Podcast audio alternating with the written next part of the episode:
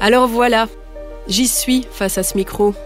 Il m'aura fallu un peu plus d'un an pour oser cette série sur la transition intérieure, et pas moins de sept, depuis le moment où j'ai décidé de remettre mes pendules à l'heure et donner petit à petit un autre tempo au rythme de mes pas.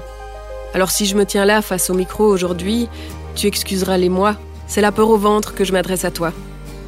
En tant que journaliste qui s'intéresse à la transition écologique et sociale, j'en ai croisé un des parcours de vie frappés par le changement, et malgré la diversité des chemins, des repères sont semblables.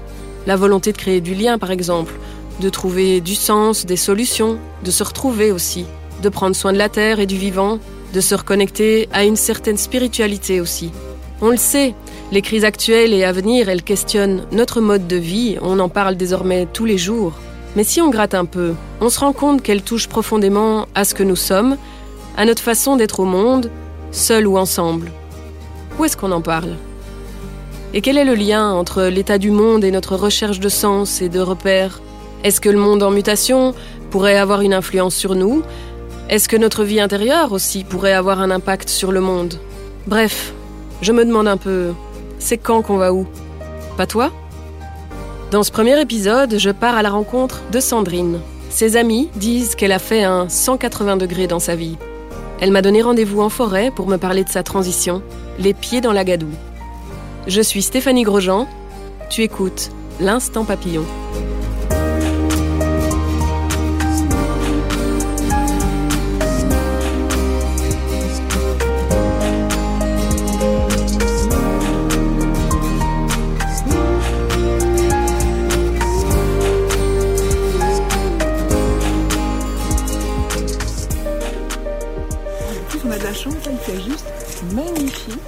Ah oui, oui, c'est gay. Ben, c'est assez grand ce bois en fait. Hein. Moi, je, en fait, je viens très très souvent. Et euh, je, je, le découvre euh, au fil de mes balades, à pied la plupart du temps, parce qu'à vélo c'est un peu compliqué les chemins. Et euh, il y a vraiment moyen de passer une demi-journée à se perdre dans les petits chemins. C'est très gai. Il est un peu sauvage ce bois. Merci Sandrine d'avoir accepté mon invitation. moi j'avais besoin de comprendre pourquoi tu, nous as donné rendez-vous euh, ici en pleine forêt. Eh bien, écoute, c'était important pour moi parce que euh, la nature, la forêt, euh, avoir les mains dans la terre, ça a été pour moi la porte d'entrée de ma transition intérieure. Ça a été ce qui m'a apporté la lumière, je veux dire, au milieu de, de ma nuit intérieure et, et qui m'a permis d'attraper un fil un fil vert que j'ai tout doucement euh, tiré euh, pour pouvoir effectivement euh, changer. Et encore aujourd'hui, ça m'a apporté énormément de, de, joie et de plaisir, très simple en fait. Enfin, Qu'est-ce qui a été le contexte qui a fait que tu t'es rendu compte que tu avais besoin de cette connexion? Écoute, c'est tout d'abord un burn-out que j'appelle en général mon effondrement intérieur parce que j'étais dans une situation qui pourrait paraître euh, très joyeuse pour, euh, pour sans doute beaucoup de gens, mais j'étais euh, simplement cadre dans une grande multinationale. Je faisais une carrière remplie de réussite et de reconnaissance, notamment financière. J'étais maman de deux jeunes enfants, mais pour lesquels j'avais très peu de temps en fait. C'était, je me rends compte aujourd'hui que c'était presque un poids en fait. Je manageais la maison et mes enfants comme je manageais des équipes au travail. Euh, j'avais une grande maison qu'il fallait complètement restaurer, mais, une grande maison euh, dans le Brabant flamand. J'avais euh, un compagnon qui était indépendant. J'avais euh, des chouettes vacances. Enfin voilà, une vie très classique dans notre société euh, capitaliste néolibérale, on va dire. Mais j'avais pas de plaisir. Une nuit, on était, j'étais en, en baie de Somme, on avait pris quelques jours euh, de repos. Euh, la nuit a été terrible au niveau sommeil de mes enfants. Et quand je me suis réveillée le matin, j'étais en rage en rage contre eux, en rage contre mon compagnon, en rage contre moi, en rage contre la terre entière, en fait, je n'étais qu'une boule de colère. Toutes les émotions accumulées pendant, je pense, des années, en une fois, ont refait surface sous la forme d'une colère monstrueuse. Et je sentais, en fait, je pense que mon corps a dit, tu ne te lèves pas, parce que si tu te lèves, tu vas tout casser. Qu'est-ce qui se passe après ce, moment où on constate que on est en paralysie, en blocage et qu'il faut s'arrêter en fait? C'est très dur, ça a été très dur pour moi en tout cas de, gérer cet état. Ce qui m'arrivait était bien plus profond euh, qu'un simple coup de fatigue. Euh, C'était pas une petite déprime non plus, ça n'a rien à voir avec ça. C'est en fait, je ne savais plus qui j'étais. Ça m'a mis des mois. Toutes ces croyances que j'avais, je suis forte, je peux tout assumer, je nanana, il n'y a rien qui était vrai. Je savais plus si j'étais heureuse en tant que maman, je savais plus si j'étais heureuse en tant que compagne, je savais plus rien. Est-ce que je vivais au bon endroit Tout était remis en question, très très difficile, et la machine à penser était, euh, était inarrêtable. Donc euh, j'étais déjà épuisée, mais c'était encore plus fatigant. Je ne savais pas m'arrêter de penser, je n'arrivais pas à dormir, je n'arrivais pas à lire, je n'arrivais pas à regarder un film, je, n'arrivais à rien. J'essayais d'ouvrir mon ordinateur, la seule chose que j'étais capable de faire, c'était de regarder l'écran. Et la première chose que j'ai réussi à faire pour moi, et juste par plaisir et pour, pour personne d'autre que moi, en fait, euh, c'est de me reconnecter simplement au plaisir d'être euh, en contact avec le vent, avec euh, le ciel, avec les plantes, avec les petits animaux de mon jardin et de la forêt, et juste contempler. Tu as remarqué? Son burn-out, Sandrine l'appelle son effondrement intérieur. Dans le milieu de la transition, cette appellation, elle fait résonner les effondrements de nos écosystèmes avec nos épuisements individuels. Puisque nous faisons partie du même système, au même titre que les autres espèces qui s'épuisent, voire disparaissent, nous souffrons de l'état du monde. Une des sagesses qui inspire beaucoup les transitionneurs aujourd'hui, c'est celle de l'écophilosophe Joanna Messi. Militante écologiste américaine, spécialiste du bouddhisme et puis prof de systémique à l'université, elle met sur pied dès les années 80 une série de pratiques de reconnexion émotionnelle au vivant, qu'elle nomme le travail qui relie. Son hypothèse, le fait de se reconnecter à soi, aux autres, au vivant, transformerait notre inquiétude face à l'effondrement en un engagement créatif vers un monde plus constructif.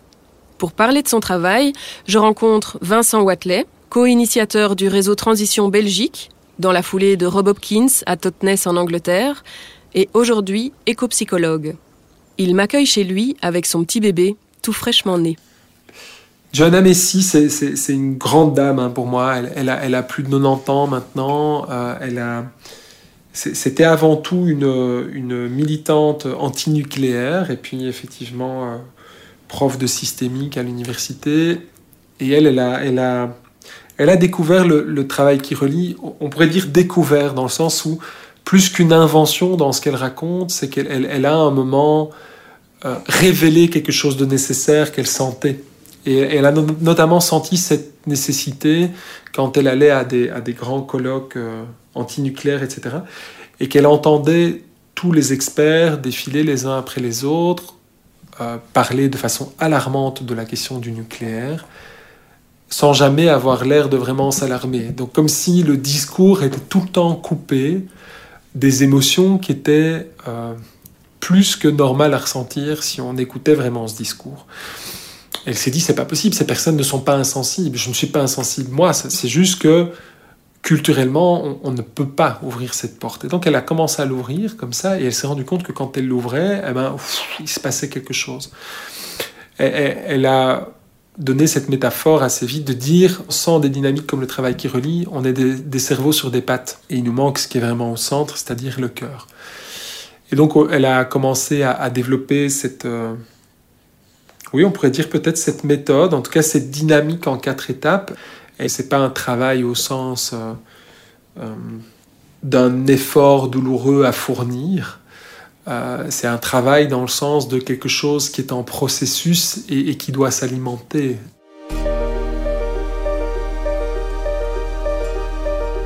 Le déclic pour accepter cette situation, c'est une rencontre avec une personne qui m'est encore très chère aujourd'hui, euh, qui s'appelle Jean-Cédric Jacquemart et qui, euh, qui a une école de permaculture. J'ai une de mes amies journalistes qui avait fait un reportage sur sa ferme, son école de permaculture à Desnier, sur les hauteurs de Spa. Et elle m'y avait emmenée en me disant Ça va te faire du bien, écoute, viens, tu vas voir, sors de chez toi, ça va te faire du bien. Et euh, cette personne m'a fait découvrir un univers que je ne connaissais pas, d'autres façons de voir le monde, d'autres façons d'être au monde. Et il s'avère que c'est également un coach qui m'a posé neuf questions. Neuf questions. Et euh, aux neuf questions, la réponse était non. Est-ce que tu es bien dans ta vie professionnelle? Non. Est-ce que tu es bien dans ton corps? Non. Est-ce que tu es bien dans là où tu vis? Non. Est-ce que tu es bien euh, dans ta vie amoureuse? Non. Est-ce que tu prends soin de toi? Non. Enfin, c'était super confrontant. Qu'est-ce que la permaculture euh, t'a apporté d'important dans tes réflexions à ce moment-là? Déjà, la première chose qui a été super importante pour moi, c'était de découvrir euh, quelque chose de nouveau que je connaissais pas, qui me faisait plaisir, qui éveillait la petite flamme qui était éteinte et je n'avais aucun but en fait. Euh, c'était juste par curiosité, par intérêt, c'était un vrai élan et je n'avais plus connu cet élan depuis des années. C'était, euh, j'avais aucune obligation et il n'y avait aucune attente de résultat. C'était juste, euh, waouh, mais qu'est-ce que c'est que ces gens qui qui ont une vision du monde complètement différente, qui vivent juste en se permettant d'être qui ils sont? Et euh, qui essayent d'être en symbiose avec la nature, avec les autres, avec eux-mêmes, qui vivent euh, dans des cycles et non pas euh, dans une espèce de, de, de linéarité euh, exponentielle qui n'en finit pas. Il faut toujours faire plus, toujours être mieux, toujours avoir plus. C'est pas tout ça. Donc, ouais, ça a éveillé ma curiosité et ça, m'a permis en fait de retrouver euh, la simplicité qui me manquait tant une simplicité presque enfantine, une évidence, et pourtant, je ne vivais pas dans cette évidence. Je vivais dans, dans un écosystème hyper compliqué et très fermé. Et là, je, découvrais un univers où euh, tout était justement remis en question et euh, avec énormément de bon sens, euh, c'est-à-dire quel est l'essentiel de cette éthique C'est prendre soin de la terre, prendre soin de, de, soi euh, et des autres, enfin des humains, et aussi euh, avoir une production, quelle qu'elle soit, créer une forme de richesse et la partager, créer une abondance en fait, et la partager. Et puis cette, euh, notion de créativité de, l'humain qui a ce don en fait de pouvoir imaginer et de pouvoir créer un monde comme il l'entend, on a les capacités de faire des choses extraordinaires et on n'a pas à subir en fait ce qui nous convient pas. On a cette capacité créatrice. J'y ai cru en moi aussi. ma capacité de me réinventer, me réenchanter, remettre un peu de vivant dans tout ça, parce que je me sentais un petit peu morte en fait. Revenir à la vie. C'est le sous-titre du livre de Joanna Messi et Molly Young Brown, réédité en 2018 aux éditions Souffle d'Or éco-psychologie pratique et rituel pour la Terre. Parce que se sentir vivant, c'est la clé de voûte du travail qui relie. Je retrouve Vincent Watley pour en décortiquer les étapes. Joanna a, commencé à animer toute une série d'ateliers dans plein de milieux euh, différents à travers le monde. Et puis à un moment, elle a découvert que au cœur de tous ces ateliers, il y avait naturellement une forme qui était celle de la spirale avec les quatre fameuses étapes du travail qui relie. Mais c'est pas des étapes dans le sens où on pourrait dire ok j'ai coché 1, 2, 3, 4 et quand je suis à 4 j'ai réussi. C'est absolument pas ça. C'est plutôt quelque chose de comme un processus qui nous fait souvent passer par ces chemins-là de façon naturelle et qu'elle a juste remis en forme, euh, qui, vont tout le temps avoir aussi des, des retours sur eux-mêmes. Ces étapes, c'est d'abord l'ancrage dans ce qu'elle appelle la gratitude. Cette façon de le formuler vient de, du fait que Johanna Messi euh, est bouddhiste. Et dans le bouddhisme, il y a ce point extrêmement clé qui est de s'ancrer dans la gratitude. Mais en fait, on peut retrouver ça dans plein, plein, plein de traditions. Et notamment dans la, dans la tradition chrétienne avec la joie, l'amour, etc. L'idée, c'est vraiment d'abord de reconnecter en soi la capacité d'émerveillement, euh, et de façon assez basique, la joie d'être vivant. C'est quoi les trésors d'être en vie? Euh, de pouvoir respirer, de pouvoir marcher, de pouvoir voir la beauté des forêts. Ça se passe autant par le sensoriel, le fait de prendre directement contact avec la forêt, avec les autres humains, etc., que par l'imaginaire. L'idée est vraiment de réveiller simplement ce merci qu'on peut, euh, qui est souvent juste là derrière, en fait, hein, pas loin quand on se réveille et qu'on est de bonne humeur et que on se dit, ouais, quand même, quelle chance je peux, peux avoir d'avoir un corps, de connaître des personnes, d'être dans des relations affectueuses, etc. Et du coup, de pouvoir créer ces expériences-là aussi, parce que tout le monde n'a pas des parcours de vie euh, qui permettent de facilement accéder à la joie. Et donc l'idée de la première étape en atelier, c'est de permettre les conditions de la ressentir. Et donc on arrive à la, à la, deuxième étape de la spirale, qui est alors tout ce travail pour pouvoir exprimer et accepter en profondeur l'ensemble de toutes les douleurs qu'on peut ressentir et qui sont liées à l'état du monde. Quand on se connecte à, soit aux informations, donc ça peut être tout à fait cognitif, ce qu'on a entendu de tel tremblement de terre, tel ouragan, tel écosystème ravagé, euh, tel flux de migrants, ou ce qu'on peut simplement ressentir euh, à travers nos sens, euh, et, qui, est déjà là, toutes les pertes qu'on peut, peut vivre dans les pertes de les, paysages abîmés à travers les yeux, les odeurs de pollution qui peuvent émerger, l'absence de son d'oiseaux ou le trop de bruit de voiture, la sensation sur le corps d'être sale simplement en marchant dans une vie. Donc tous les sens sont activés et, toutes les parts de nous peuvent ressentir une forme de douleur face à l'état du monde. Et, donc l'éco-psychologie, et, notamment Joanna Messi, dit vraiment, d'une part, toutes les émotions sont valables au niveau individuel, mais en plus de ça, ça, nous dépasse. Notre psyché est connectée à celle des autres autour de nous, et on va pouvoir peut-être retrouver le concept d'inconscient collectif, notamment de, Jung.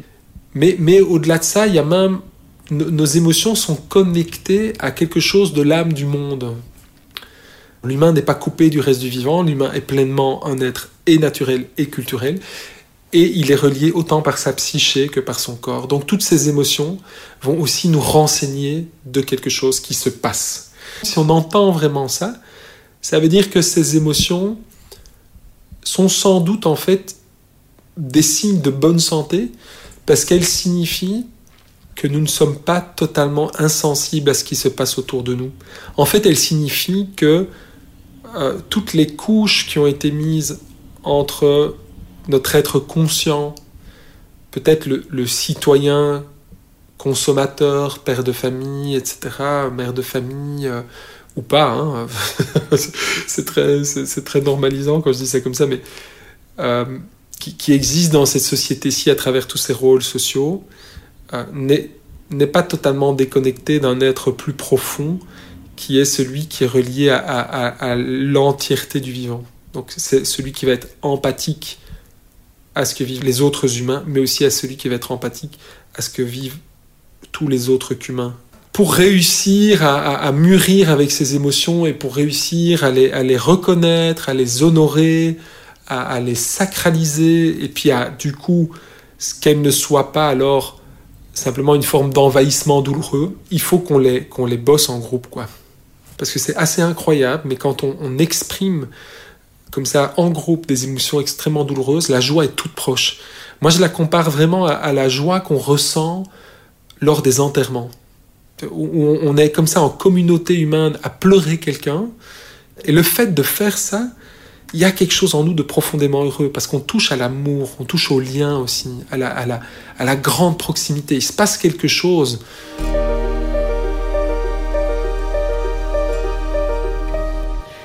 Tu as commencé à emprunter un chemin que tu ne connaissais pas, un chemin d'exploration.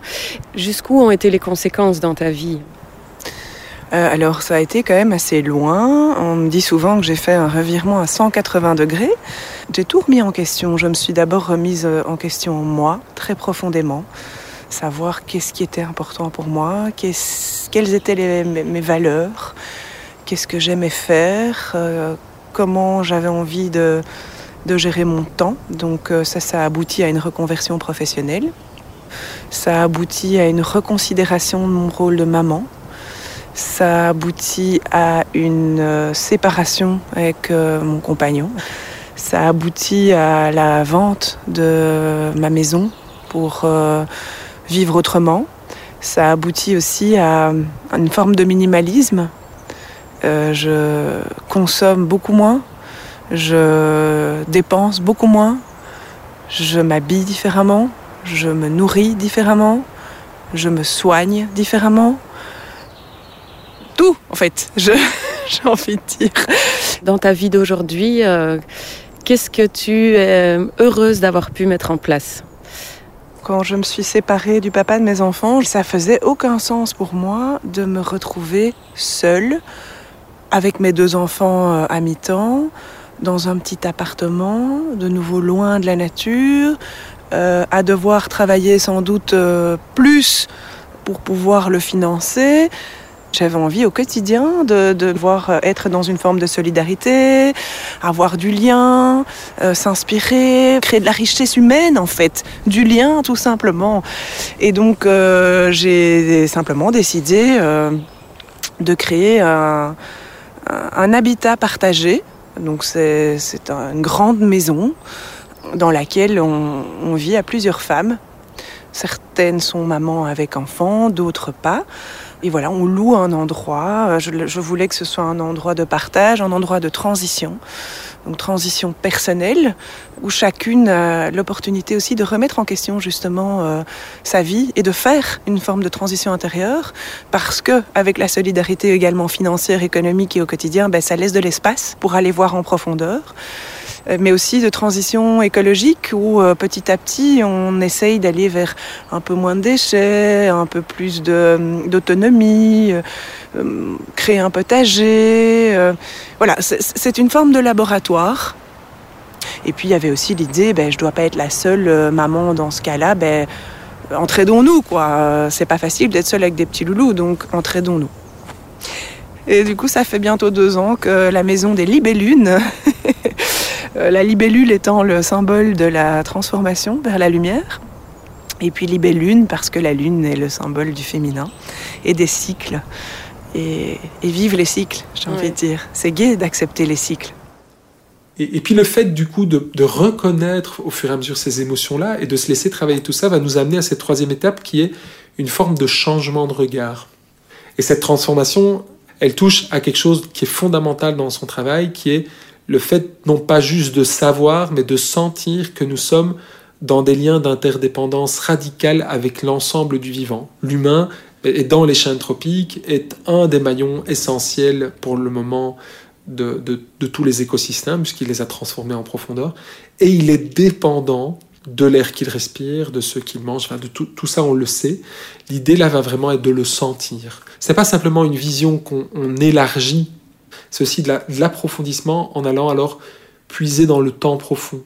L'idée étant d'atténuer le sentiment de solitude en se reconnaissant comme étant membre d'énormes lignées et aussi de pouvoir évoluer vers, le forme vers des prises de décision qui incluent les générations d'avant et les générations d'après. Donc c'est faire quelques switches comme ça de conscience euh, qui vont nous amener alors à euh, l'étape la dernière étape de cette spirale et qui pourrait les clés et qui fait que ce n'est pas un travail tout ça de développement personnel au sens où ce serait uniquement axé sur le changement de l'individu, mais, mais qui fait que c'est un travail aussi profondément engagé un endroit militant, c'est qu'il y a la dernière étape qui est le aller de l'avant. Et le aller de l'avant, c'est vraiment comment je vais maintenant marcher dans le monde à partir de toutes ces nouvelles expériences et de toutes ces nouvelles postures que j'ai travaillées avant. L'idée là derrière est vraiment de, changer en profondeur notre rapport au monde et notre engagement dans le monde, jusqu'à euh, changer de métier, jusqu'à euh, s'engager euh, dans des, dans des initiatives citoyennes, jusqu'à changer profondément sa façon de, de vivre, de, sa relation aux animaux, sa relation aux enfants, sa relation aux autres, etc. C'est vraiment comment tout ce travail qu'on va faire ensemble va vraiment se manifester à l'extérieur. L'idée n'est pas simplement de se déployer au niveau psychologique ou spirituel, mais que ça ait un impact sur le monde et sur la société. C'est un travail vraiment... Euh, et c'est en ça, d'ailleurs, que Johanna Messier est une des plus grandes inspiratrices de la transition intérieure. C'est que dès le début, son travail est aussi une articulation entre euh, intérieur et extérieur, social et enfin, collectif et individuel. Donc évidemment, ça se passe en moi, mais ça se passe aussi avec les autres pour que après ce qu'on ce que, l'on va changer, euh, qu'on va créer comme projet, euh, ce dans quoi on va s'investir, bénéficie alors vraiment d'un changement dans les profondeurs, dans les racines, euh, et, et qu'on évite de reproduire alors dans, dans ces nouvelles façons de faire en fait les mêmes ingrédients de domination, domination les uns sur les autres, domination euh, du monde occidental euh, sur le reste du monde, domination de l'homme sur la femme, domination de l'humain sur, le, sur, sur tous les autres euh, êtres vivants. C'est quand même profondément ça qui est recherché. Mmh. C'est trouver une nouvelle place, une nouvelle articulation, un nouveau flux.